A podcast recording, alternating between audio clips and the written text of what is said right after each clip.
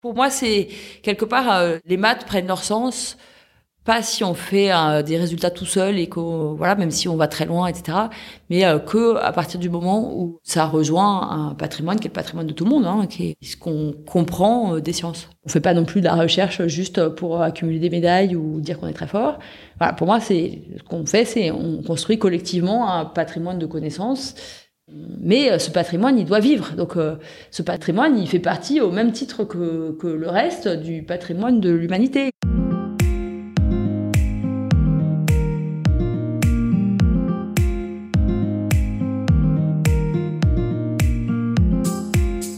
Bonjour à tous et à toutes. Quel plaisir de vous retrouver pour ce nouvel épisode. Et bienvenue à vous si vous vous joignez à nous pour la première fois.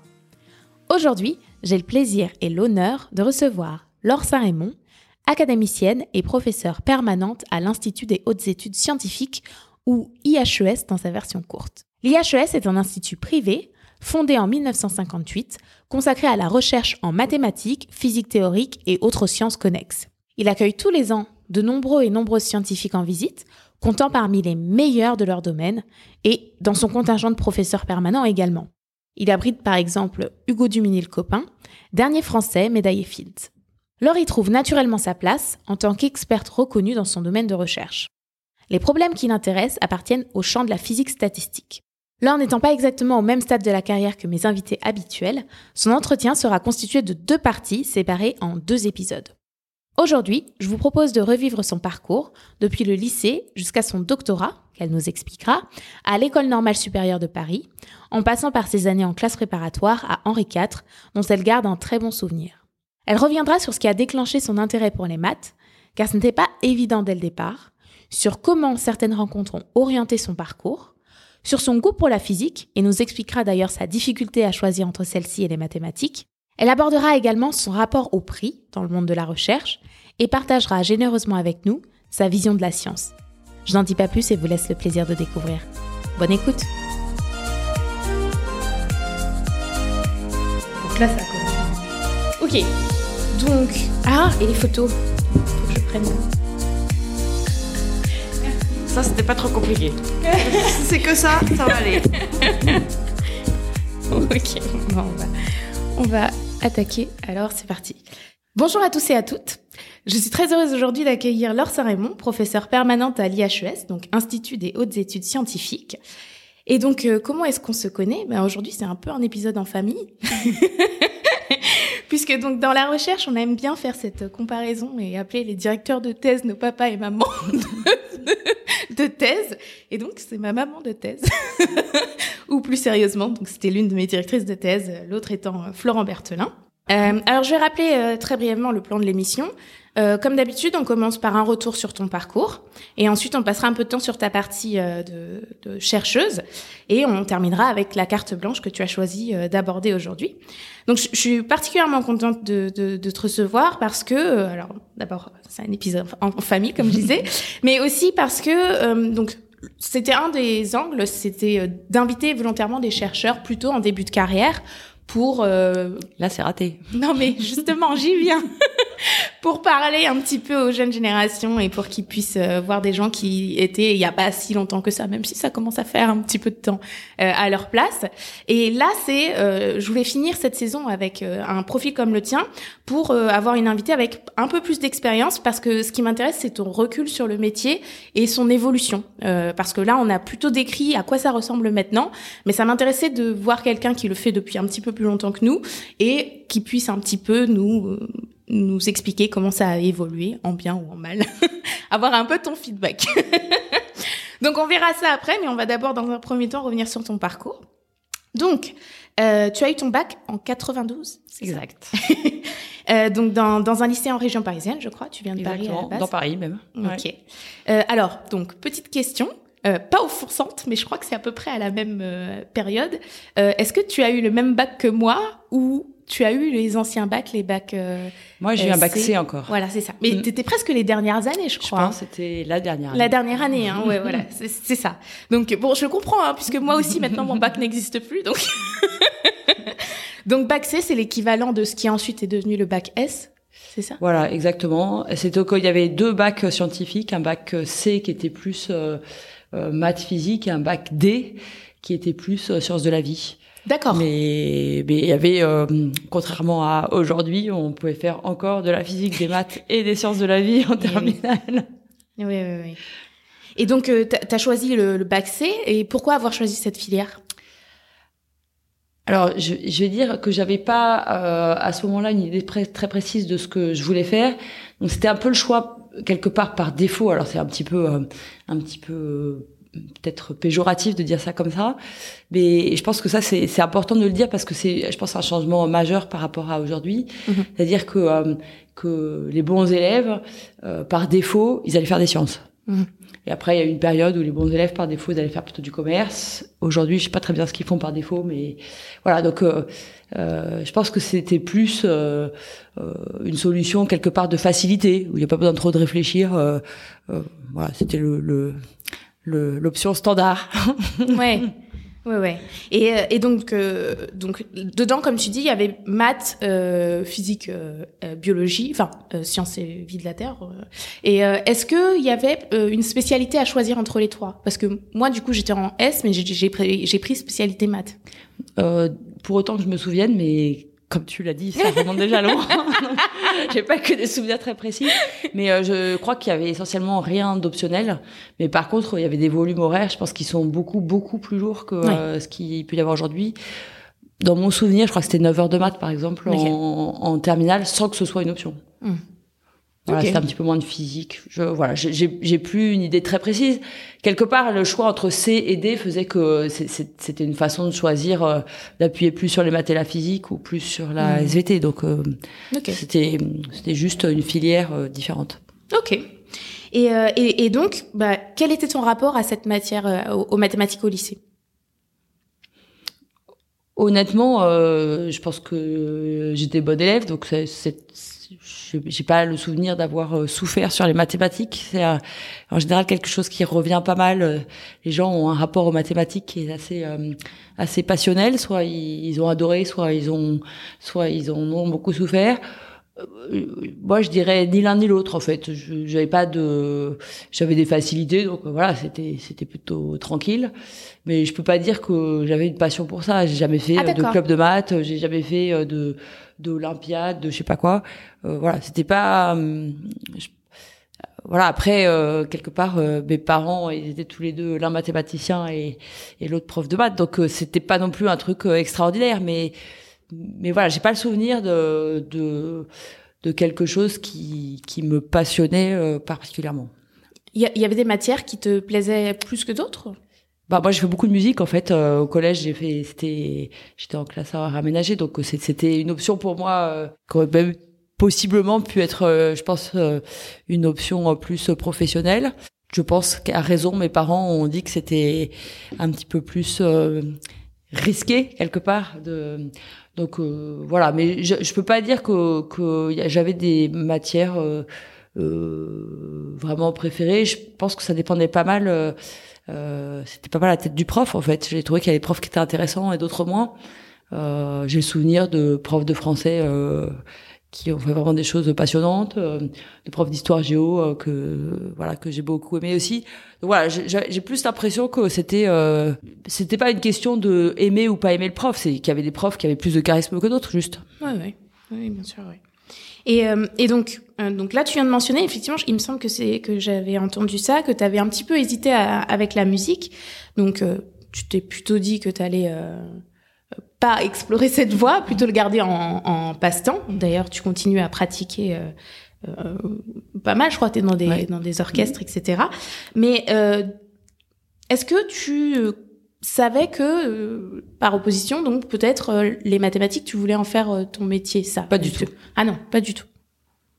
Non, c'était non non pas, pas une C'était euh, non non, je enfin franchement, je pense que euh, je suis allée même après en prépa euh, par parce que c'était pareil la la le quelque part la, la suite logique pour mhm. un élève qui marchait bien au lycée, c'était d'aller en prépa. Voilà, il y a en France ce système de de grandes écoles et puis quelque part le système c'est confortable au sens où si tu sais pas trop le système décide pour toi en fait. Mhm. Donc voilà, je vais aller en prépa. Euh, alors je pense qu'en prépa il y a des choses qui ont changé je sais pas si on y viendra après mais euh, mais mais voilà je, je, pense que pour la première fois en sup j'ai eu un prof euh, qui qui m'a fait réaliser que les maths c'était amusant que c'était voilà qu'il y avait du défi que que que c'était un champ en fait il y avait un champ des possibles qui était infini et que ce dont j'avais absolument pas le je pense euh, absolument pas l'idée euh, avant avant de passer le bac. Ok. Tu dirais que ton éveil et ta curiosité ont été piqués euh, pour les mathématiques au niveau euh, des classes prépa, pas avant. Ouais. Ok. Et alors, euh, tu as un petit peu répondu, mais est-ce que tu connaissais déjà un peu les métiers de la recherche? Tu as dit ton père était mathématicien, donc. mais est-ce que tu savais quand même ce que ça veut dire? Parce que des fois. Non, pas. En fait, je m'aperçois que j'avais assez. Bon, d'abord, mon père est pas quelqu'un de très bavard, c'est moins qu'on puisse dire. Euh, donc euh, finalement, je crois que je savais pas trop bien ce qu'il fabriquait. Enfin, je si, je savais qu'il était chercheur. J'avais aucune idée de savoir ce qu'il pouvait chercher. Et voilà, je savais aussi qu'il enseignait à la fac. Mais voilà, en fait, je, m'aperçois que que je savais pas grand chose de de, de son métier. Hmm. Donc euh, non, je, enfin voilà. Après, je savais que les métiers de la recherche euh, existaient. Il, il y avait mon père, mais il y a aussi quelques autres chercheurs dans nos autres disciplines autour de moi. Donc c'était pas un truc euh, dont j'ignorais l'existence.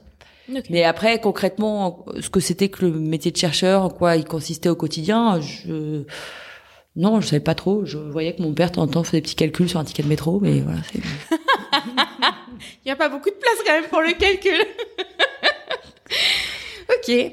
Donc 92-94, euh, euh, classe prépa à Henri IV. Mm. Donc tu nous as expliqué un petit peu finalement comment t'es arrivé là. C'était la suite logique euh, de, ton parcours.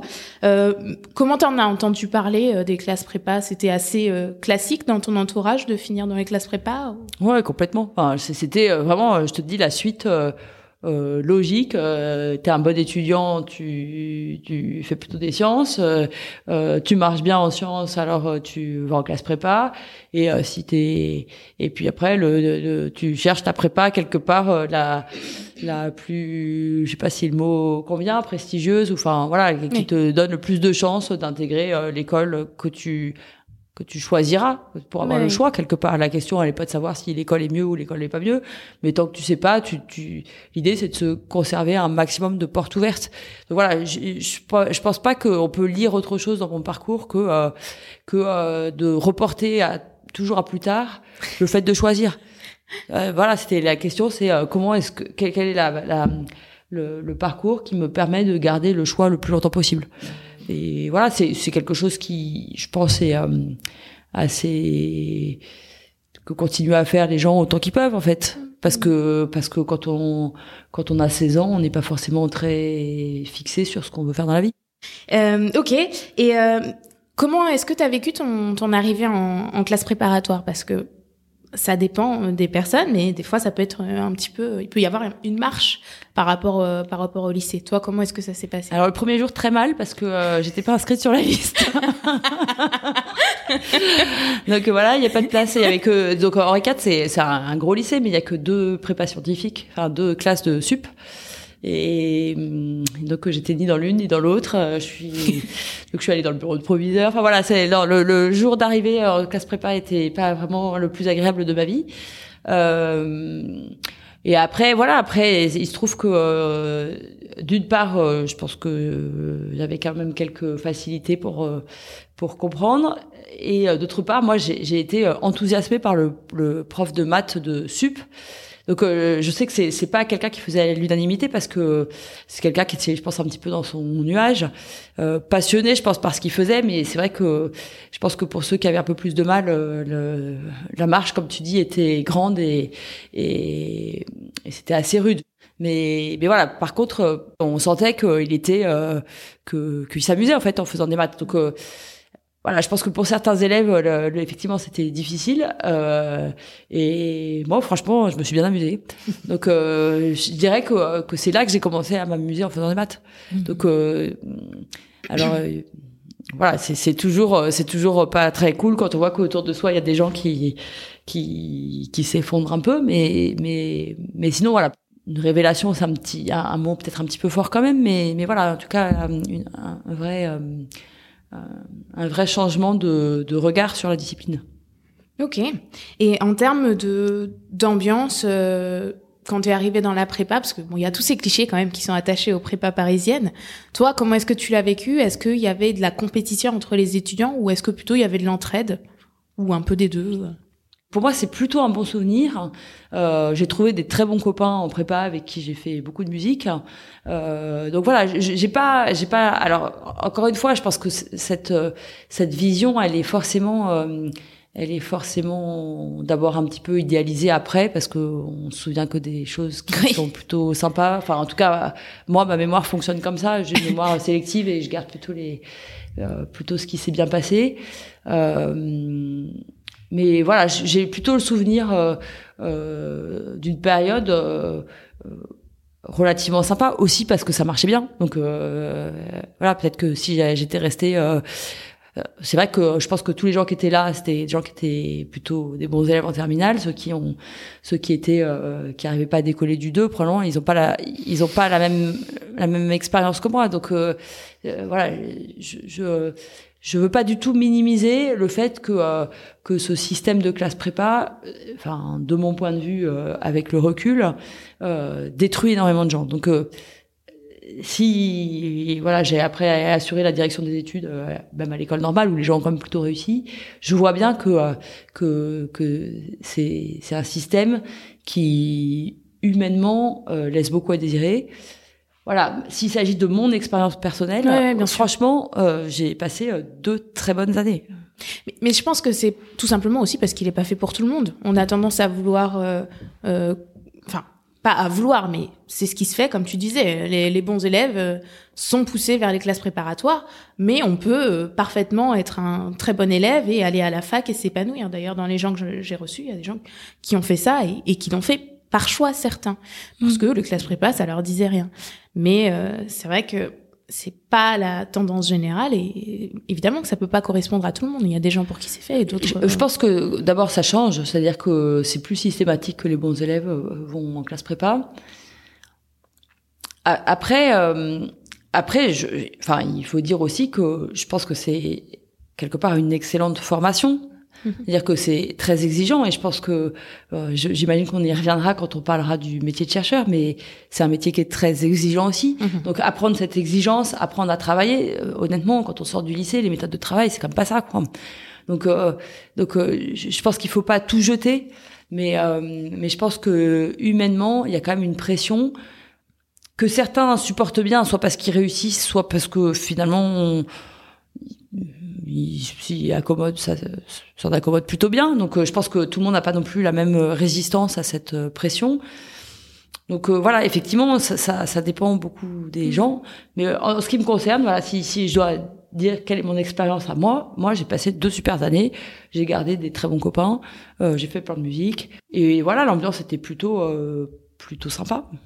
Et donc 94, donc tu intègres l'école normale supérieure de Paris.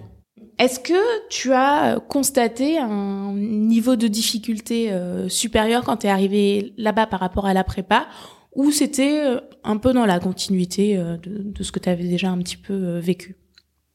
C'est compliqué de répondre à cette question parce qu'il y a plein de réponses. Je pourrais répondre oui, je pourrais répondre non, je pourrais mhm. répondre plein d'autres choses. Donc je vais essayer de, de détailler un tout petit peu. oui, il y avait une marche en termes de, de je pense, de d'exigence, mais cette marche, elle n'était pas forcément sur une question de niveau, mais sur une question en fait de de l'autonomie qui nous était demandée en fait. Euh, en prépa, en particulier en SP, donc en, je dis en, en, sub, j'avais ce prof euh, très très passionné par ce qu'il faisait. Il, pouvait euh, il pouvait euh, voilà partir dans une direction, décider qu'aujourd'hui il allait il allait expliquer des choses qui étaient totalement hors programme, mais, mais voilà ça ça l'amusait. Euh, en SP, au contraire, j'avais un prof, euh, je pense, qui était, qui était sans doute super pour préparer les concours. Je, je dirais parce qu'il était euh, très très carré, c'est-à-dire euh, voilà, il faisait exactement euh, le truc dans le programme avec juste ce qu'il fallait un petit peu pour dépasser, pour que on puisse viser les plus grandes écoles. c'était tout était efficace en mhm. fait, voilà, et tout était prémâché et efficace. C'était, je pense, c'est les, c'était si je dois, devrais retenir deux mots de, de cet enseignement. À l'école normale, c'est pas du tout ça. C'est des chercheurs qui viennent enseigner, donc il y a des cours très divers, autant que de personnes, euh, voilà, puisque euh, à partir de l'école normale, euh, les maths, elles sont pas enseignées par une personne, mais par une multitude de gens selon la discipline. Et bah, il y a des gens qui, d'abord, sont plus ou, plus ou moins de talent pédagogique. Il y en a qui sont plus ou moins enthousiastes de ce qu'ils racontent parce que c'est leur caractère ou parce que voilà. Et donc, quelque part, c'est difficile d'avoir une, une réponse unique parce que parce que voilà, et on, puis on découvre que les maths c'est une galaxie quoi. si jamais on se posait la question de savoir s'il y a encore des théorèmes à démontrer, là on voit que en fait euh, c'est un, monde immense euh, encore à explorer. Donc voilà, donc il n'y a pas de réponse euh, euh, simple à cette question.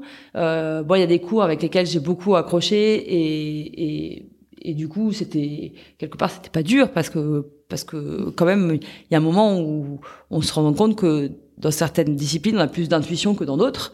Et, et, donc là, les choses se font naturellement. Et puis d'autres choses qui restent euh, très obscures, soit parce que ça n'a pas toujours été hyper bien expliqué, soit parce qu'on n'a pas la fibre pour ça, soit les deux. En général, c'est une conjonction des deux. voilà. Donc, euh, donc je, pas vraiment répondre à ça. Après, il y a un truc quand même qui, qui m'a un peu étonné à l'école normale, c'est qu'effectivement, il y avait des gens qui arrivaient de toutes les prépas, et j'ai vu arriver des gens qui venaient de prépas sans doute plus compétitives, et je trouvais finalement qu'il y avait presque plus de compétition, alors qu'il y a plus, il y avait pas de concours à la fin, euh, que, euh, que en prépa. Donc ça, ça, mm. moi, ça a été un petit peu, le début pour ça a été un petit peu, un petit peu difficile, euh, d'avoir l'impression de, de recommencer en fait un système euh, voilà. Bon, après ça c'est limité essentiellement à, à, la première année puisqu'après chacun part dans, mm. dans sa direction. Ouais, j'ai trouvé qu'il y avait encore un petit peu de ça, de, de gens qui essayaient d'en mettre plein les yeux à tout le monde. Voilà, c'est tellement pas ma façon de concevoir la science que pour moi ça, ça reste euh, toujours étrange, même avec, euh, je sais plus, 25 euh, ans ou même un peu plus de recul. Ok, et, et donc euh, tu as parlé un petit peu des, des, de la pluralité euh, des, des choses que tu as étudiées. Est-ce qu'il y a un cours qui t'a marqué particulièrement? Ah, Il y en a plusieurs. Euh, donc moi j'ai euh, un goût plutôt pour l'analyse et, et et voilà, j'ai des enseignants. Alors, je sais pas si c'est le moment de donner des noms, parce qu'après, si on en oublie, c'est toujours. Mais euh, disons qu'il y a, il y a, il y a... j'ai trouvé des enseignants avec des charismes différents, c'est-à-dire qu'il y en a qui m'ont beaucoup plu justement par leur côté euh, euh, presque très bourbakiste, c'est-à-dire euh, très d'expliquer les choses euh, par par le menu, euh, tout bien hyper carré. et voilà, et c'est encore rassurant quelque part quand on commence. Puis d'autres qui se permettaient un petit peu plus de fantaisie et c'est chouette aussi parce que bah, parce que ça donne l'idée que que c'est c'est pas une discipline qui est enfermante. Donc quelque part c'est c'est parce qu'il y a un mélange de tout ça qui est que qu'on a un bon équilibre. Et puis ce que moi j'ai beaucoup apprécié à l'école normale, c'est qu'il y avait cette euh, proposition euh, euh, de double cursus en maths et physique. Mhm. Donc de pas être obligé de choisir, pour moi c'était un choix qui était euh, difficile, qui, que j'ai jamais vraiment fait, puisqu'aujourd'hui je fais encore des maths qui sont euh, à la limite avec la physique. donc donc voilà, la, possibilité de faire euh, euh, les deux à la fois. Et puis, euh, en particulier, il y avait des cours spécifiques à ce cursus avec des matheux et des physiciens qui essayaient vraiment de finalement de parler de la même chose avec leur leur culture différente.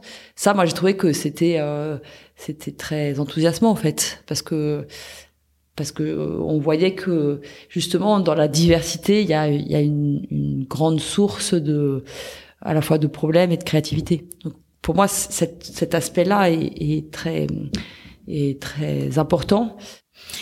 C'est marrant, il y a un truc qui m'interpelle, mais qui correspond un peu à ce que j'essaye d'expliquer euh, aux jeunes quand je vais dans les lycées, etc. C'est que beaucoup de tes réponses euh, à propos des maths passent par les personnes. Tu as eu un goût pour les maths qui est apparu avec ton prof de sup, quand je te demandais les cours qui t'ont marqué, tu as parlé ben, des profs qui les donnaient avec leur approche, etc. Donc c'est un des points que, que j'aime bien mettre en avant aussi, c'est que évidemment qu'on est là parce qu'on aime les sciences, mais on est aussi là parce qu'on a rencontré certaines personnes à un moment euh, et euh, par, comme tu dis, le charisme euh, ou l'approche un petit peu originale de, de des gens. C'est aussi une aventure humaine en fait de faire des sciences. Et je trouve que c'est pas si souvent que ça mis en avant. Moi, je dirais même c'est surtout une aventure humaine. non, mais enfin, moi, je crois pas tellement à la science désincarnée. Donc, en tout cas, moi, c'est pas du tout ma façon de fonctionner. Je, donc, je, je faut faire attention. Hein. Je dis pas que euh, je dis pas que la subjectivité rentre après dans le dans les résultats. Je pense que pour ça, les maths c'est quand même une discipline qui est particulièrement euh, objectivable. Enfin, parmi toutes les sciences même, c'est probablement une qui est la plus euh, mais il reste une part de subjectivité qui est grande, qui est euh, celle de des, des thématiques de recherche, de mhm. d'un sujet, de des collaborations, euh, des de la façon de rédiger aussi, de la façon de transmettre. Donc euh, oui, il, il reste euh, voilà. Puis je pense que la vie en général, elle est faite de rencontres. Donc on, on peut pas on peut pas retracer une vie juste avec des des faits qui seraient complètement objectifs. Mm même si une rencontre, c'est quelque chose qui est objectif. ok, et donc, alors, donc tu l'as, tu l'as abordé, c'est justement un des points que je voulais mentionner. Donc, en gros, quand tu es arrivé là-bas, ta deuxième année, la même année, tu as passé ton master de maths, de physique et l'agrégation, tout ça la même année, il me semble?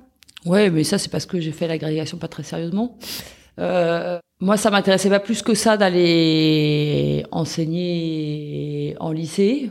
Peut-être qu'aujourd'hui, je ferai un choix différent, je ne sais pas. Euh, mais en tout cas, à ce moment-là, euh, moi, ce qui m'amusait, c'était d'aller faire euh, joujou avec les maths. Donc, euh, donc voilà. Et puis, euh, et puis peut-être aussi un manque de, euh, un manque d'intérêt, de curiosité pour certaines sous-disciplines des maths que, pareil, aujourd'hui, je, je fais pas forcément ce que le même choix que je ferais.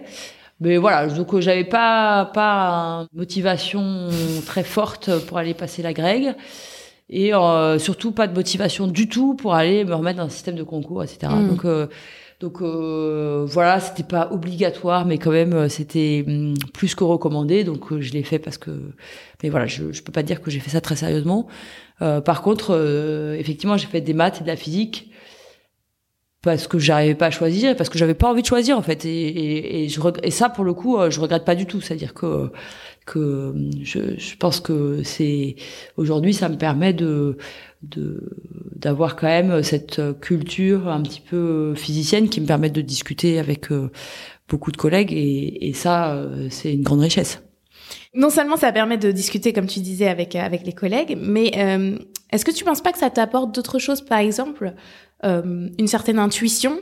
Euh, il y a un, certain nombre de résultats qui sont purement mathématiques, mais qui correspondent, puisqu'on fait des mathématiques appliquées, euh, puisqu'on fait des mathématiques appliquées, toi comme moi, euh, ça veut dire que les maths qu'on fait derrière, il y a des, ça correspond à des quantités euh, concrètes. Donc toi, c'est plutôt appliqué à la physique, donc ça représente quelque chose physiquement. Donc il y a des choses qu'on essaye de démontrer mathématiquement, mais qui correspondent à des réalités physiques. Les concepts d'entropie, par exemple, qui permet de mesurer le désordre, euh, on va dire en, en physique, c'est quelque chose de concret chez eux, et nous, c'est une quantité mathématique. Et donc on voit des correspondances entre ce qu'on trouve mathématiquement et ce que la physique euh, permettrait d'obtenir.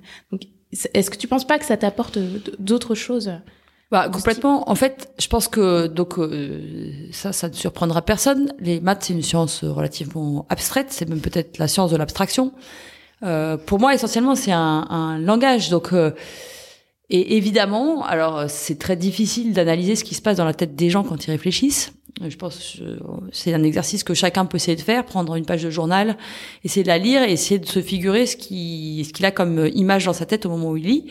Euh, et c'est un exercice très difficile en fait de décrire ce qui se passe dans, dans sa tête, sa propre tête. Hein. Donc euh, donc euh, donc voilà, donc c'est c'est une discipline abstraite et donc en fait chacun dans sa tête a des représentations qui sont plus ou moins conscientes. Pour moi, clairement, les représentations des objets que que j'ai, elles elles viennent de la physique.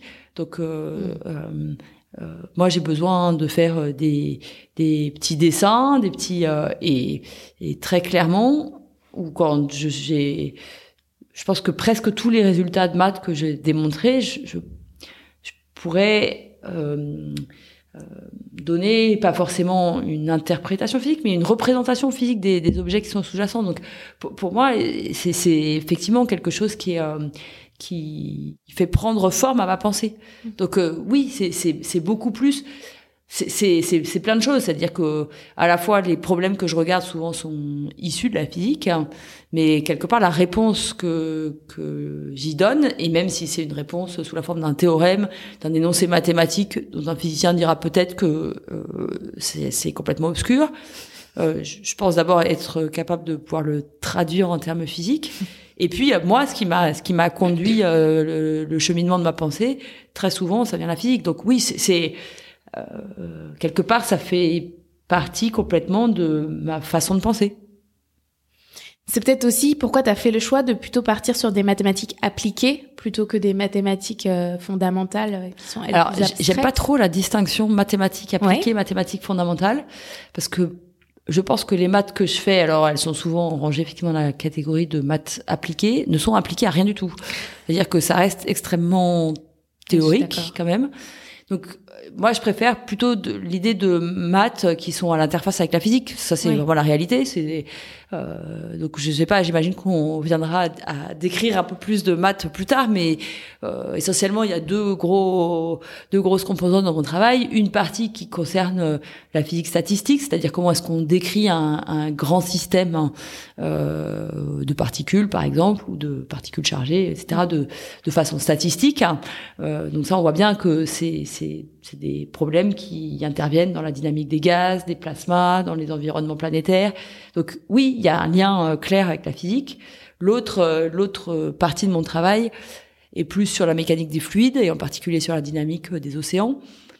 Donc là, là encore, on voit qu'il y a, il y a une, une, frontière très ténue entre ce qu'on peut faire euh, des points de vue des maths et le point de vue de la physique, et d'ailleurs, il y a un certain nombre de travaux que j'ai fait soit carrément en collaboration avec des physiciens, soit euh, soit euh, en tout cas euh, avec des discussions pour discuter au moins de, du problème, des questions qui sont ouvertes, des questions qui sont pertinentes aussi. Il y a des questions qui sont pour un, problème qui vient, je sais pas, par exemple de mécanique des fluides.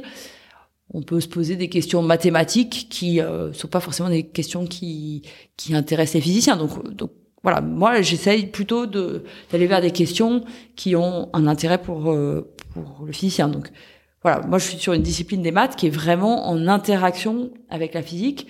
Pour autant, elle, elle c'est pas du tout appliquée parce que euh, parce que si on regarde, euh, par exemple, j'ai regardé de la physique statistique, je demande des théorèmes quand quand le log de log de log de n est très grand et ça, ça voudrait dire que n est beaucoup beaucoup beaucoup plus grand que le nombre de particules dans l'univers. Donc c'est c'est pas appliqué parce que hmm. parce que juste euh, c'est pas pertinent. Euh, même si euh, même si le problème était inspiré de la physique et même si de fait il donne quand même un éclairage sur la physique, il n'est pas appliqué parce qu'il donne pas une solution à un problème de appliqué qui est de savoir comment est-ce que qu'est-ce que je fais comme code pour modéliser mon océan ou mon gaz. Donc je trouve que cette distinction de de maths appliquées versus maths pures est pas complètement pertinente. Il peut y avoir des maths qui sont dites maths pures, euh, qui sont de la crypto et qui ont des applications beaucoup plus directes. Mhm. Donc euh, voilà, je, je, trouve juste qu'il faut être euh, peut-être plus précautionneux avec la terminologie, parce qu'on a vite fait de mettre des frontières en plus qui sont euh, trop souvent euh, étanches. J'aime pas trop la, la dualité, disons. ouais, ouais, je comprends. Moi-même, quand je dis matapli, euh, souvent je dis ouais, il y a matapli et matapli parce qu'en fait, ça couvre un peu tout. Donc, je comprends tout à fait et je partage, à dire vrai, ton analyse.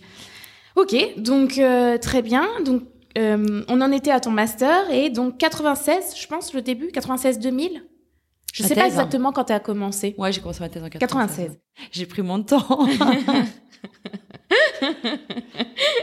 Donc, doctorat de mathématiques à l'université Paris 7, sous la direction de François Gols, dont le titre est Études mathématiques de comportement asymptotique en dynamique des gaz et des plasmas.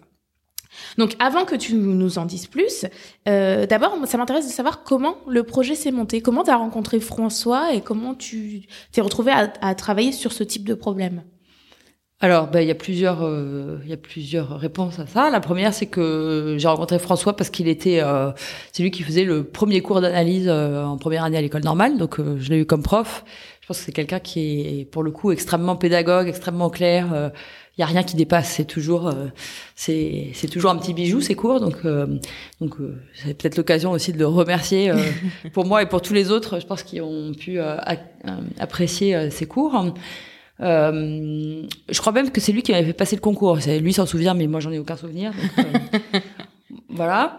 Euh, et puis après, bah, François, lui, il a cette. Euh, moi, moi, quand j'ai choisi une thèse, ce qui est important pour moi, c'était de trouver un sujet qui soit à l'interface entre les maths et la physique, puisque, comme j'ai dit, je n'avais pas envie de choisir. Euh, alors j'ai choisi quand même un petit peu parce que j'ai choisi de faire une thèse de maths et pas une thèse de physique, mhm. parce que quelque part je suis plus à l'aise avec les méthodes des maths. C'est-à-dire que à la fois les problèmes de physique m'intéressent plus quelque part que des problèmes de maths euh, complètement euh, euh, théoriques et déconnectés de, je dirais, du plus du monde réel. Euh, mais en même temps, je vois bien que euh, que j'ai pas forcément l'intuition ou ou la facilité à faire certaines approximations ou voilà, j'ai pas forcément ce ce sens physique. Pour moi, les maths, c'est un c'est quelque part je me sens plus en sécurité. Donc euh, c'était voilà j'ai choisi de, du coup de faire plutôt des maths avec euh, une interface avec la physique plutôt que de la physique avec l'interface avec les maths. Voilà mmh. c'est euh, et puis après, bah, du coup, euh, à ce moment-là, il y a quelqu'un d'autre, euh, je pense, euh, dont je ne peux pas ne pas citer le nom, qui est Yann Brenier, mhm. qui faisait le cours de, lui, le deuxième cours d'analyse, le cours d'analyse fonctionnelle. pareil, qui est alors un, peu plus artiste, je pense, Yann, que François, un petit peu plus, mais, mais voilà, un cours qui était, voilà, qui moi, en tout cas, m'a passionné. Et je pense que qui a passionné beaucoup, puisque dans les années où moi j'étais élève, il y a quand même beaucoup de gens qui sont partis faire de l'analyse par rapport à d'autres années. Donc je pense que voilà, c'était une équipe gagnante quelque part. Donc euh, il y avait euh, euh, François, Yann et puis Henri Berestiki qui faisait un, un cours juste, justement le cours maths physique. Donc voilà, je pense que c'est des gens qui ont beaucoup de charisme, qui sont vraiment des très bons enseignants. Et du coup, dans l'année où moi je suis, y a, on est très nombreux à être partis faire de l'analyse, ce qui est relativement rare à l'école normale. À l'école normale, il y avait toujours cette idée que euh, il y avait quand même euh, justement cette idée que les maths pures, c'est c'est des c'est des maths plus plus belles et plus prestigieuses et plus euh, honorables que que les maths appliquées. Donc il reste encore un petit peu des des restes de cette tradition que je comprends pas forcément, mais mais voilà. Donc je dirais que à l'école normale supérieure rue d'Ulm, il y a toujours eu cette cette idée que si on était vraiment un bon élève euh, de la rue d'Ulm, on allait faire plutôt de la géométrie algébrique ou de la théorie des nombres que de l'analyse. Mais n'empêche que euh, que euh, pendant les années où moi j'étais élève, il y a quand même beaucoup de gens qui sont partis faire de l'analyse et pas forcément la, que la promo. Donc voilà, donc je pense qu'il y a quand même une part de, responsabilité positive des, gens qui enseignaient à ce moment-là. Et donc voilà, donc je suis allée voir Yann et c'est Yann qui, ça c'est, je pense une, une des très grandes chances d'être euh, élève dans une école normale par rapport à être euh, élève à l'université, outre le fait qu'on on est en petit groupe euh, avec plein de TD, des gens qui qui on a surtout des gens qui suivent notre parcours et qui peuvent nous conseiller à chaque moment justement où il y a des choix à faire, des choix de stage, des choix de de thèse. Et voilà, et Yann, je pense, a été, voilà, c'est, lui qui m'a suggéré de, d'aller voir François et, voilà, je, donc je les remercie euh, tous. Euh, parce que euh, c'était une chouette idée, c'était en tout cas un chouette sujet et, et même si le début de la thèse a pas été forcément évident parce que François, il est quand même assez impressionnant.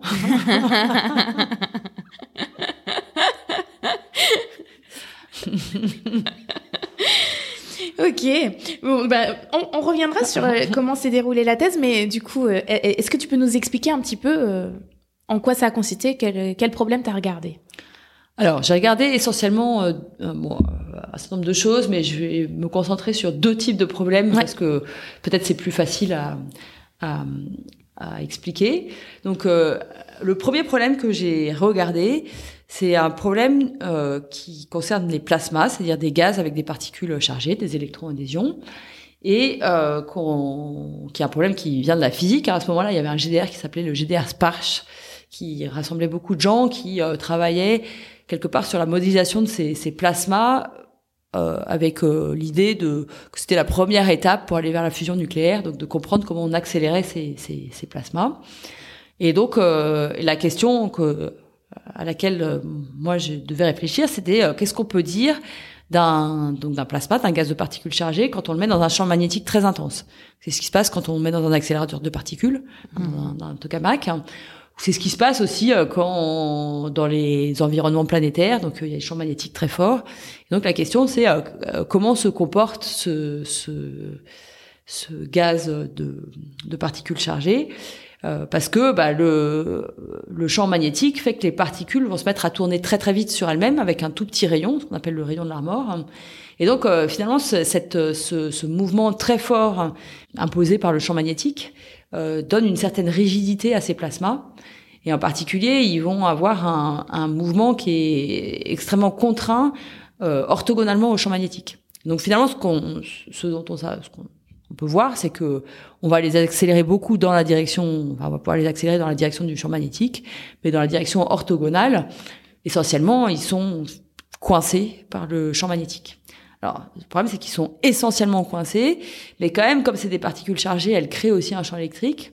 Et à cause de ce champ électrique, il va y avoir une dérive dans la direction qui est perpendiculaire au champ. Et ça, cette dérive, en fait, elle est embêtante parce que quand vous quand tu te mets dans un tokamak, donc euh, le, le, champ électrique, il, il, te fait aller. Euh, donc un tokamak, c'est comme une grosse bouée.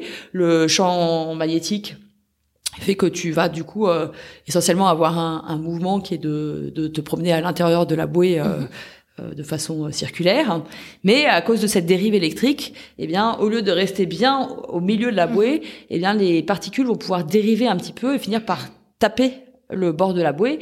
Et là, comme le problème, c'est que la bouée, c'est pas une bouée, mais c'est un gros tokamak avec des particules chargées. Quand les particules tapent le bord, bah, c'est très embêtant.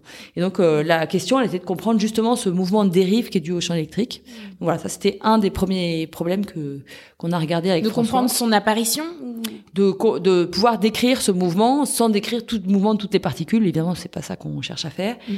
Donc, euh, de comprendre, euh, oui, l'apparition du champ électrique, puisqu'il est, il est auto-induit. Il vient du fait que ces particules chargées créer elle-même un champ électrique.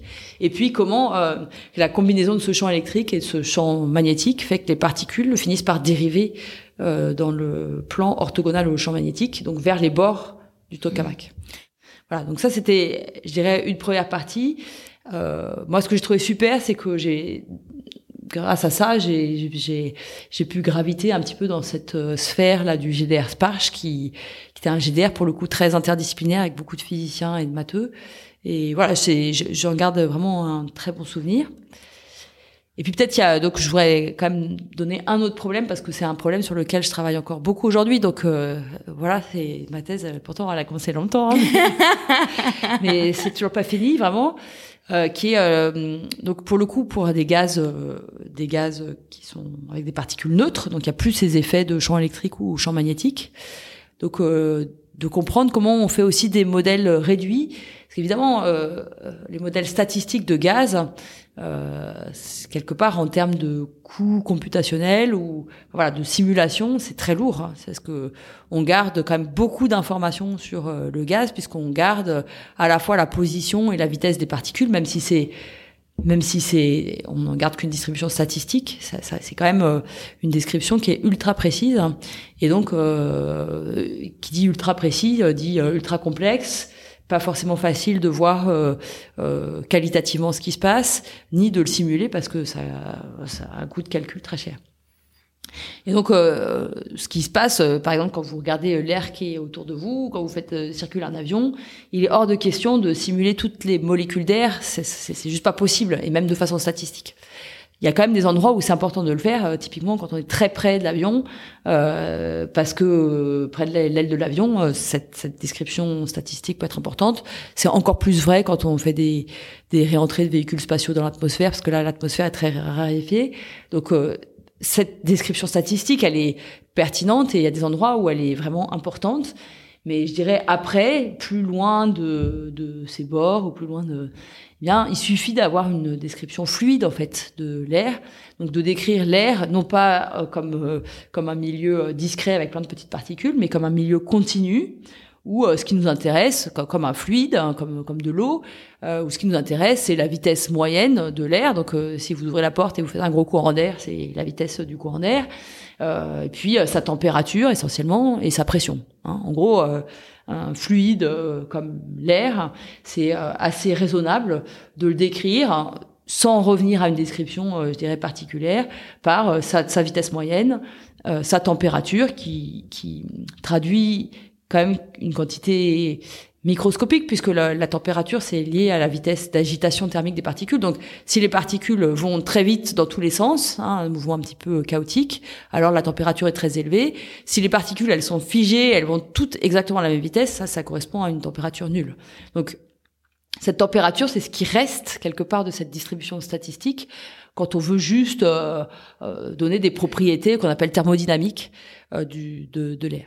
Et donc moi, mon travail, il consistait à essayer de comprendre le lien justement entre cette cette cette description statistique, donc très complète, très complexe, et puis une description qu'on appelle hydrodynamique ou fluide, avec juste quelques paramètres pour pour le gaz c'est c'est il y a deux enjeux à ça. Il y a un enjeu de raccorder des modèles euh, quand on veut faire une simulation par exemple qui est de dire bah presque partout je vais utiliser ma, ma description euh, fluide et puis il y a des petits endroits où j'ai besoin de raffiner mais il va falloir que je sache comment ça se parle. Donc ça c'est je dirais un enjeu de type applicatif. Et puis il y a un enjeu qui est un enjeu qui a été souligné depuis longtemps puisque Hilbert qui avait qui avait proposé ce problème euh, au congrès international de 1900. Euh, donc tous les quatre ans, les mathématiciens organisent un, un, un, congrès international. Et puis de temps en temps, euh, je ne sais pas si c'est tous les 100 ans, il y a quelques problèmes qui sont déclarés des problèmes d'un importants pour les mathématiques, voilà, qui peuvent orienter un petit peu, je dirais, le, les recherches. Et donc, euh, Hilbert avait posé ce problème de, de l'axiomatisation de la physique, c'est-à-dire on a à différentes échelles, on a différents modèles. Est-ce qu'ils sont au moins cohérents entre eux? C'est le minimum qu'on peut, peut, se poser la question. Au moins, est-ce que si on, a, on utilise plusieurs modèles, est-ce qu'on va avoir la même prédiction? Donc voilà, cette question, elle est ouverte depuis longtemps, elle, est, elle reste très ouverte. Mais voilà, on a fait un, euh, dans ma thèse, j'ai eu l'occasion de faire euh, un petit pas, puis euh, dans mon habilitation après, notamment avec une collaboration importante avec François, de comprendre vraiment cette transition entre l'équation de Boltzmann, qui est pas vraiment le modèle complètement microscopique, puisque c'est déjà une description statistique, et puis ces modèles fluides, en particulier quand pour des gaz visqueux. Alors voilà, l'équation de Boltzmann, elle est, elle est valide que pour des gaz qui sont des gaz parfaits. Donc, euh, voilà, c'est un, petit pas. Hein, le, que les gens ne s'inquiètent pas, il reste beaucoup de travail à faire. mais, euh, mais, mais, voilà, c'est un, problème qui quelque part euh, philosophiquement aussi important, c'est-à-dire euh, euh, la, la, physique, elle procède elle fait partie des sciences qu'on appelle les sciences dures, donc des sciences presque exactes. Mais en fait, on se rend compte qu'il y a toute une axiomatique. Cette axiomatique, au fur et à mesure qu'on peut faire des observations de plus en plus précises, on est obligé de la raffiner. Euh, on est parti de la mécanique euh, classique, après on a rajouté euh, la relativité, la mécanique quantique, etc. Et donc il y a un vrai enjeu. Et puis après, comme je dis, il y a différentes échelles pour décrire un, un, même système. Et donc il y a un vrai enjeu à dire est-ce que quand on fait ça, on construit un système finalement qui est cohérent ou est-ce qu'on construit plein de façons de, de modéliser qui en fait se parlent pas. Donc pour moi, il y a, y a aussi cet enjeu quelque part, je dirais, qui est plus euh, philosophique de qu'est-ce qu'on fait quand on fait de la science et en particulier de la physique. Mhm. Si, si, je peux donner une image aux auditeurs que je donne en général quand je vais euh, expliquer mes travaux, puisque puisque quelle surprise, c'est aussi ces questions qui m'intéressent. On se demande pourquoi. C'est que euh, donc tu as prononcé le mot. Il y a trois échelles de description. L'exemple que j'aime bien donner, c'est celui de la peau où euh, ben, si on regarde sa peau à l'œil nu, on est à l'échelle macroscopique, l'échelle grossière, qui est ce que toi tu appelles l'échelle fluide. Donc c'est celle qu'on peut avoir euh, expérimentalement pour les gaz, c'est celle que vous pouvez toucher et qui est accessible facilement. Euh, si ensuite vous prenez un, un, microscope et que vous zoomez, vous allez commencer par d'abord voir les cellules qui constituent votre peau Vous êtes en fait à une échelle intermédiaire parce que vous pouvez aller plus loin. Celle-là, c'est celle qui correspond à l'échelle que tu as appelée, euh, je, je crois pas que tu aies prononcé le mot, mais c'est l'échelle mésoscopique cinétique. Donc, typiquement, l'équation de Boltzmann dont tu as parlé, elle se trouve à ce niveau-là. C'est-à-dire que on a une description statistique, même si on ne sait pas exactement où sont les particules une à une. Donc là, c'est ce qui correspond à vos cellules. Et si vous avez un microscope euh, qui vous permet d'aller jusqu'aux atomes. Là, vous êtes à l'échelle microscopique, vous allez voir chaque atome qui constitue votre peau, et ça, c'est plutôt les lois de Newton, donc comment les les particules de gaz vont se euh, vont se déplacer, se comporter les unes par rapport aux autres. Et donc ta question, c'était de dire effectivement philosophiquement, est-ce que on sait lier correctement ces trois niveaux de description, c'est-à-dire euh, si on part de certaines équations à une échelle, quelle équation on va récupérer à l'échelle euh, supérieure? Donc Boltzmann, est-ce qu'on peut récupérer Boltzmann en partant des particules ou est-ce qu'en partant de Boltzmann, on peut récupérer des équations sur les fluides qui sont celles que euh, on s'attend à que le gaz euh, décrive? Donc c'est ce type de question que tu as fait. Donc plutôt la deuxième partie, il me semble dans ta thèse de Boltzmann. la, la, transition entre Boltzmann et et effectivement les modèles de la mécanique des fluides. Mais j'insiste sur le fait que que cette euh, description de type Boltzmann, elle n'existe pas pour tous les fluides. C'est vraiment pour des gaz euh, dilués et, et, pour un certain nombre de gaz qui ont d'autres propriétés. Euh, euh, voilà, qui serait plus dense. Il n'y a pas d'échelle forcément toujours d'échelle intermédiaire. Donc euh, vraiment, on a une constellation de modèles pour décrire euh, pour décrire les choses, parce que là, on a dit qu'on partait de la mécanique de Newton, mais évidemment, il faudrait raffiner les choses, il faudrait revenir à de la mécanique quantique. Donc mhm. voilà, il y a, y, a, y a, vraiment cette idée, et je pense que c'est important pour ça devrait faire partie de la culture scientifique, pas de pas de connaître ces modèles en détail, mais de comprendre que euh, on a vraiment une myriade de, de modèles et que euh, et que quand on fait, euh, et c'est une question qui, qui est importante, par exemple pour des gens qui font des modèles de climat. Donc, le modèle de climat, évidemment, on va pas revenir à l'échelle de l'atome, mais on vient même pas à l'échelle de de 1 mètre ou 10 km. Donc, il y a, il y a toujours des choses qu'on met quelque part sous le tapis. Ce que les physiciens appellent pudiquement euh, le modèle sous-maille.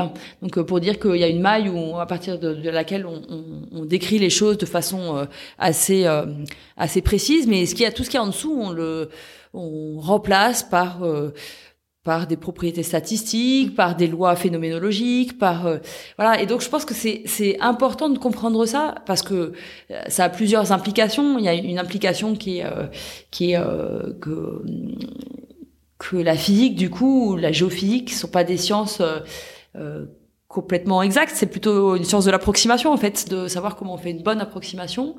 Et puis après, il y a toutes ces questions euh, euh plus philosophiques de savoir euh, de gérer, de, de, de, gérer toutes ces incertitudes, de, et puis de savoir finalement si c'est juste une incertitude ou si en fait, quand on fait ça, on, on fait quelque chose qui est franchement différent.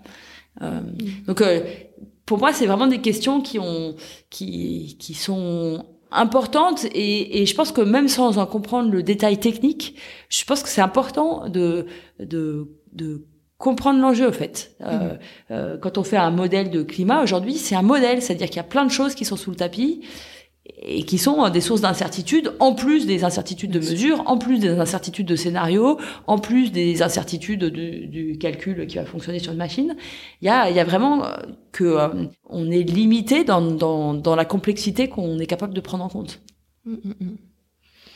Ah ouais, c'est vraiment des questions euh, très intéressantes. Alors, tu as mentionné un des résultats que tu as obtenu avec euh, François. Je savais pas d'ailleurs euh, les dérivations de Navier-Stokes si c'était vraiment issu de ta thèse ou si c'est des choses que vous avez fait Non, c'est euh, après, Je crois que c'est. je me souviens plus très précisément, et il me semble que dans ma thèse j'avais fait ça pour un modèle simplifié de Boltzmann qui s'appelle l'équation de BGK, et mhm. qu'après on l'a, on a réussi à mettre ce même programme en, en place pour l'équation de Boltzmann avec François, et du coup ça doit être plutôt dans mon habilitation. D'accord. Et, euh, et, donc ça, ça fait partie. Euh, il y a pas mal de tes, de tes résultats hein, dans, dans, ta recherche, mais ça fait partie des résultats qui ont eu une grande portée euh, dans, dans la communauté. Euh, Est-ce que au moment où vous les avez obtenus ou au moment où tu étais en train de travailler dessus, tu percevais déjà euh, leur importance ou c'est l'accueil de, de, la communauté qui un peu les a mis en perspective C'est des questions euh, c'est pas très facile et puis euh, et puis c'est le genre de choses euh, comme c'est assez subjectif, Ouais. quand on le relit euh, 25 ou 30 ans derrière, euh, je me méfie un tout petit peu de, tu vois, de cette euh, relecture, parce que la mémoire euh, Ouais. retient aussi ce qu'elle bien.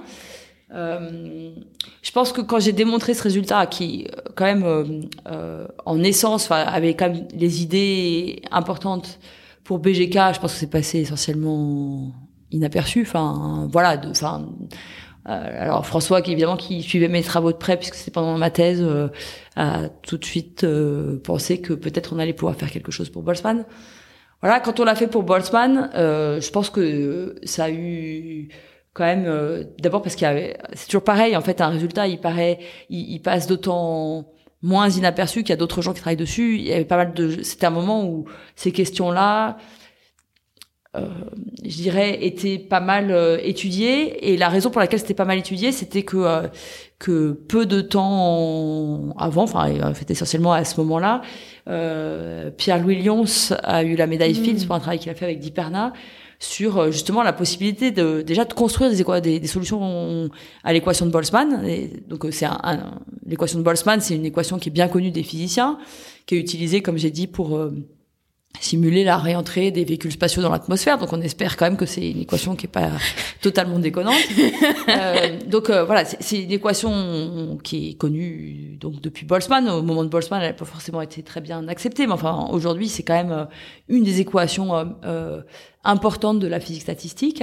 Mais euh, jusque euh, dans les années 90, on savait pas en construire des solutions euh, qui existent pour tous les temps. Donc, donc voilà, du, point de vue des maths, c'est vraiment un, petit monstre. Et le fait qu'il y ait eu ces travaux sur l'existence de solutions, même si c'est des solutions dans le sens très faible, dont on ne sait pas montrer l'unicité, on comprend pas vraiment bien comment elles se comportent, etc. N'empêche que c'était au moins un point de départ pour pouvoir faire quelque chose. Donc euh, je pense que quelque part ces, ces thèmes sont, même si j'ai dit, hein, le, donc l'équation de Boltzmann, euh, écrite par Boltzmann en 1872, je crois. Le problème de Hilbert de connecter cette équation à d'une part la mécanique microscopique et d'autre part la mécanique des fluides, c'est 1900. Euh, donc il y a eu des, un peu des travaux de Hilbert, de Grad, etc. Et je pense que cette question, elle est revenue quand même un petit peu euh, euh, à la mode. Euh, je pense que c'est important de comprendre quelque part comment la science se, fabrique, comment on arrive sur un sujet. Je pense que ce sujet est revenu quelque part puisque on savait faire des, solutions à cette équation. Donc, donc effectivement, il y avait toute une communauté un petit peu qui qui, qui commençait à se à s'exciter sur cette équation, à savoir si on allait pouvoir partir de cette équation et puis retrouver effectivement les modèles euh, connus de la mécanique des fluides. Alors ça, c'est des modèles qui sont encore beaucoup plus anciens. hein. C'est les modèles de l'air, euh, de Navier-Stokes. Donc euh, c'est encore bien, bien, bien avant Boltzmann. C'est parce que c'est aussi une description qui est plus phénoménologique en fait des fluides. Et donc la la la, la question de cette transition était quelque part, je dirais, dans les dans les sujets qui intéressaient les gens. Donc donc quelque part, un, un résultat, il diffuse d'autant plus vite qu'il y a plus de gens qui sont en train de, de travailler dessus. Je pense que notamment Pierre-Louis Lyons, euh, qui a travaillé sur donc, les solutions, euh, était intéressé par ces, équations, ces, ces questions de, de limites hydrodynamiques. Euh, J'ai eu la chance qu'il veuille bien faire partie de mon jury d'habilitation. Donc, voilà, je pense que c'est aussi quelqu'un qui, Oui, oui. bah, voilà, qui avait une certaine reconnaissance internationale. Donc, voilà, je, je dirais que le, je pense que oui, du coup, ce résultat a, a eu un certain, un certain écho assez vite.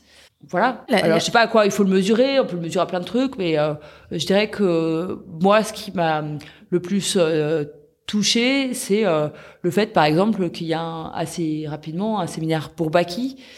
Moi, j'aime bien, j'aime, j'aime bien euh, cette idée du séminaire Bourbaki. Euh, Je, je suis pas une bourbakiste euh, forcément euh, fanatique, mais le principe du séminaire Bourbaki, qui est de dire euh, quand il y a un résultat un petit peu euh, important qui sort, alors quelqu'un qui n'est pas l'auteur de ce résultat prend le temps et, euh, et, et- quelque part l'énergie qu'il faut pour travailler dessus, essayer de se l'approprier et de le re, de le resservir sous une forme un petit peu différente.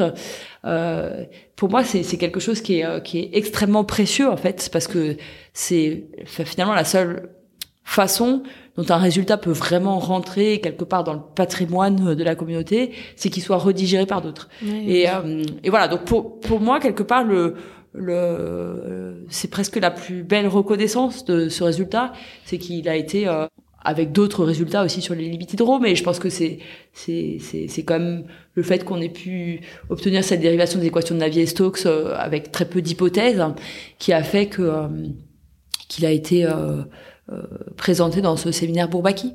Donc voilà, pour moi ça voulait ça veut dire que il a c'est un résultat qui a été je, dirais mis dans le patrimoine de la communauté.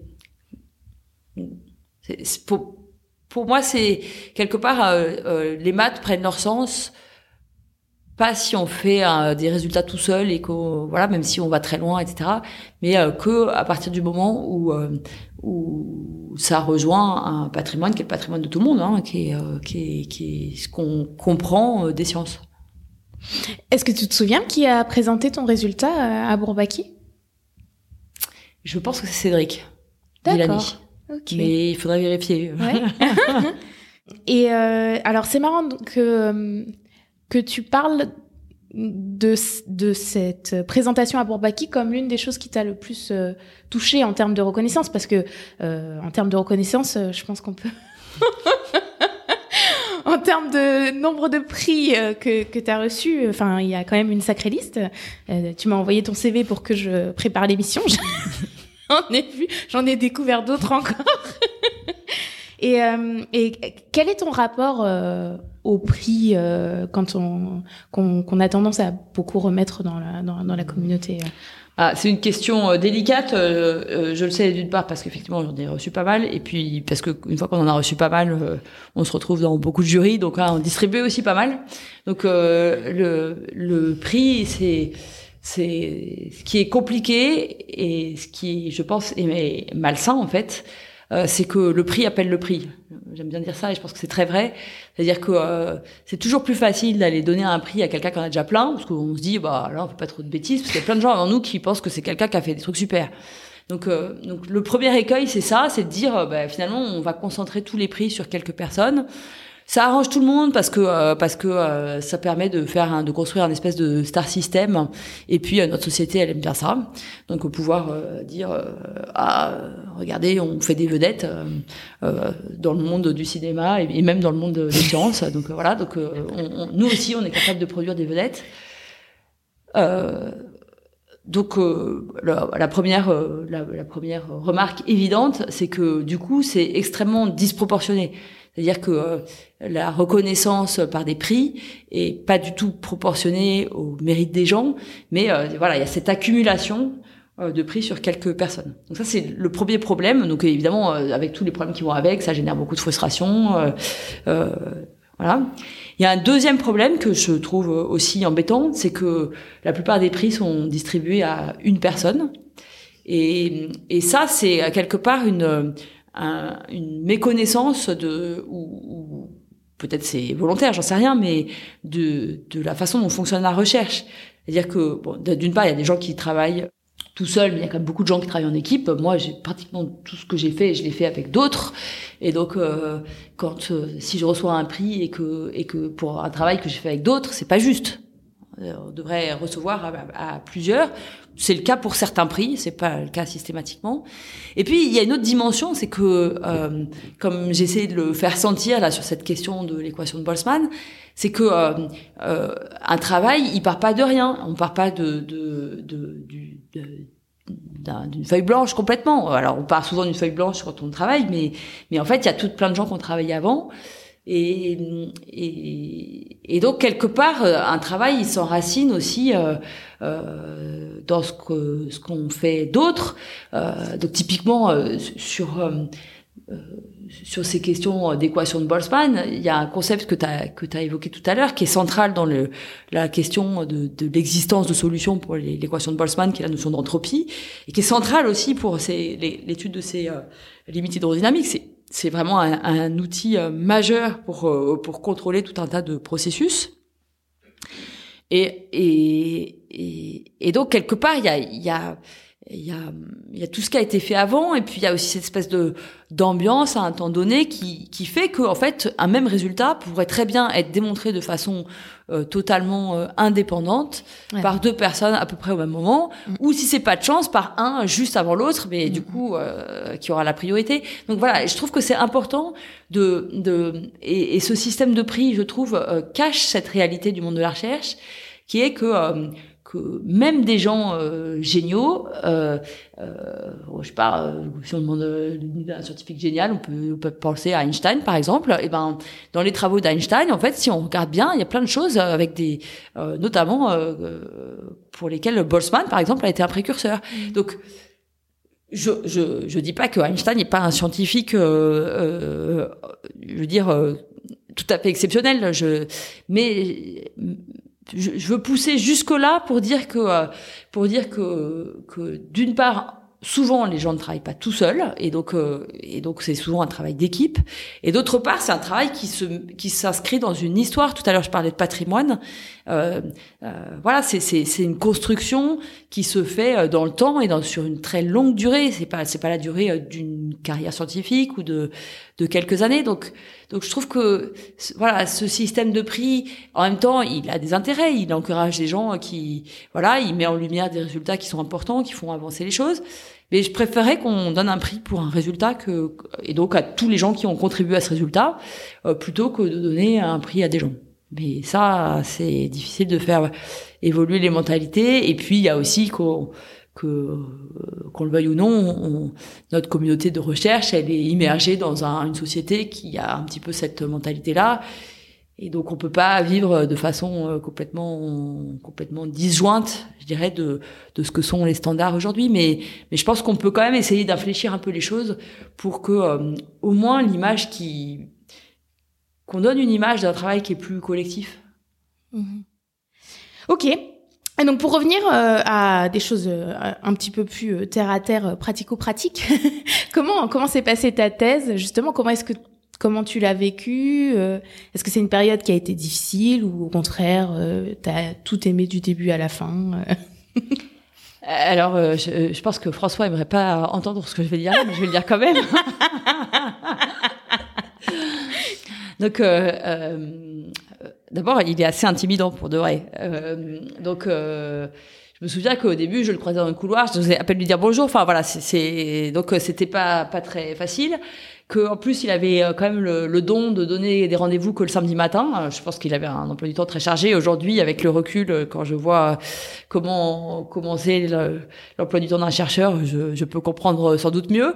Mais voilà, donc donc ça peut aussi un peu donner l'impression qu'on est toujours à la dernière roue du carrosse. Et, et je me dis aujourd'hui, quand j'encadre des thésards, que peut-être ils ont cette même impression que comme j'ai 12 000 responsabilités et que je suis pas très disponible, ils sont à la dernière roue du carrosse, même si c'est vraiment pas le cas. Enfin, en tout cas, je, je le conçois pas comme ça. Donc, euh, voilà, je, je, je, donne juste ma lecture de quand j'étais en thèse. De, voilà, de cette. Euh, donc, le début a été un peu raide. Euh, en plus, euh, ben, voilà, on, on, commence à apprendre ce que c'est que de sécher, de se tromper, et c'est, et c'est, ça fait partie intégrante de l'activité de recherche, euh, de d'explorer des fausses pistes, euh, euh, de rien trouver, de sécher. Voilà, je, pense que c'est donc le début d'une thèse, c'est pas forcément facile. Et puis j'avais l'impression de ne pas avoir beaucoup de signaux positifs de de la part de François. Donc j'avais, en fait, la première chose que j'ai faite, c'est pas quelque chose que j'ai mentionné tout à l'heure, mais bon, c'était encore une question d'approximation de modèle euh, voilà, j'avais un résultat qui n'était pas renversant, mais qui était euh, euh, qui montrait que l'approximation qu'on appelle isentropique, donc l'entropie est encore pas dans les parages là, pour Euler, et, et, une bonne approximation dans un certain nombre de régimes. Je lui ai écrit un papier puis euh, François a mis ça dans son tiroir en me disant oui, ouais, je vais le relire. Et puis euh, plusieurs mois après, il était toujours dans le tiroir. je me suis dit en fait euh, peut-être c'est pas du tout intéressant et peut-être qu'en fait je suis pas du tout. Donc je serais peut-être mieux de faire autre chose. Donc y a, voilà, il y a eu un, un passage au bout d'un moment où, je me suis vraiment posé la question d'aller faire autre chose. voilà. Et puis sans doute une explication avec François qui a été finalement plus encourageant que ce que je pensais. Après, il m'a fait quelques sales coups quand même. Hein. Euh, ça, il le sait. Euh, donc à un moment, donc euh, ce qui a beaucoup débloqué le problème là sur ces libitidro et de limite de Boltzmann vers euh, et puis de BGK pour commencer vers euh, vers euh, les équations de la mécanique fluide, c'est ce qu'on appelle des des lemmes de moyenne. Donc j'ai pas mal travaillé là-dessus, donc je vais pas expliquer là ce que c'est, c'est pas très pas très pertinent. Mais voilà, donc et il se trouve que j'avais du coup trouvé un contre-exemple à quelque chose qui avait été soi-disant prouvé par un, un chercheur russe et donc il m'avait euh, un jour envoyé expliquer au tableau à ce chercheur qui était en visite euh, que son résultat était faux. Donc euh, j'étais une étudiante, alors en plus j'étais une femme, j'étais une étudiante et, visiblement dans la dans la euh, enfin on peut imaginer que il y a enfin le système russe est quand même beaucoup plus mandarinal que notre système français. Et donc voilà, c'est pas l'expérience euh, voilà la plus la, plus agréable dont, je me souviens. Voilà, je crois que ça le fait encore rire. Bon, maintenant, maintenant, maintenant, je, maintenant, j'en ris aussi, mais, euh, mais, sur le sur le moment, c'était, c'était, voilà. mais euh, je pense que voilà, je pense que aussi euh, quelque part, au début aussi, j'ai pas beaucoup. J'ai pas beaucoup participé, je pense au début à des, des conférences, etc. Donc je dirais que ça, c'était à double tranchant, c'est-à-dire que à la fois, je pense que j'ai mis plus de temps à, à, à m'intégrer dans la communauté, du coup à, avoir d'autres d'autres interlocuteurs aussi que que François ou que les gens qui étaient qui avaient le bureau juste à côté de moi. Euh, donc plus de temps aussi à avoir un retour sur le travail que je pouvais faire. Donc ça, d'un côté, c'est pas forcément idéal. C'était en partie aussi euh, pour des raisons personnelles, puisque euh, puisque moi j'ai eu mon mon premier enfant pendant ma thèse, hein, donc euh, donc j'étais pas forcément hyper hyper disponible pour voyager, etc. Et puis peut-être c'était aussi une volonté de François, et je, trouve que ça a quand même, en tout cas, un, une très bonne conséquence, c'est que je, pense que j'ai passé trois années, même trois années et demie, à travailler vraiment sérieusement sur un sujet, c'est-à-dire pas à mhm. m'éparpiller, pas aller regarder des trucs dans tous les sens, euh, euh pas démontrer un résultat euh, rapidos parce qu'il fallait le présenter à une conférence.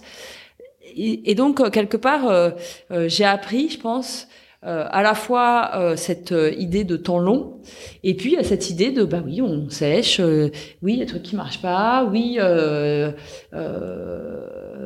n'y a pas de reconnaissance immédiate il n'y a pas de donc je dirais, voilà, c'est pour moi c'est vraiment un double tranchant. Euh, je sais pas à quel point il faudrait que je demande à François, peut-être que lui, il sait si c'était euh, volontaire ou pas quelque part de de me garder un petit peu en dehors de. Euh, je pense que je suis allée à peut-être deux conférences en trois ans et demi de thèse. Euh, bon, et puis des séminaires réguliers, mais mais et puis j'étais à l'école normale, donc il n'y avait pas forcément beaucoup de thésards euh, sur place voilà, je pense qu'avec le recul, j'ai été relativement peu exposée à la communauté pendant ces années de thèse. Hein. et, et après, je, je, je, pense que c'est bien d'être exposé un peu, puisque ça fait partie de, de du travail, en fait, d'être en lien avec d'autres et puis de mais euh, je trouve qu'on perd aujourd'hui un peu trop cette, euh, cette idée que, euh, bah, que la recherche, c'est un travail de longue haleine et puis qui demande d'être longtemps concentré face à son papier, face à des articles, de chercher, de sécher. De... Et, ça, et ça, je pense que j'ai eu vraiment cette chance de d'avoir. En plus, j'avais une, bourse de thèse de l'école normale. J'avais aussi beaucoup de temps pour faire ma thèse. je crois que j'ai eu vraiment cette chance de de pouvoir rentrer euh, dans le vif du sujet et puis de, de faire ce bras de fer euh, depuis le début. Et voilà qui conclut cette première partie de notre entretien. Dans la seconde partie, on continuera à revisiter la carrière de Laure en revenant sur les différents postes qu'elle a obtenus, avec son éclairage sur la raison de ses choix. Elle nous livrera également sa vision du métier de chercheur et chercheuse en mathématiques et de son évolution au cours du temps. Je vous donne donc rendez-vous la semaine prochaine pour la seconde partie. D'ici là, je vous remercie d'avoir écouté l'épisode et d'être resté jusqu'au bout. Si ça vous a plu, n'hésitez pas à en parler autour de vous et à les mettre 5 étoiles et laisser un avis sur Apple Podcast et Spotify. Ça prend très peu de temps, mais ça m'aide énormément avec nos amis les algorithmes. À bientôt dans le prochain épisode.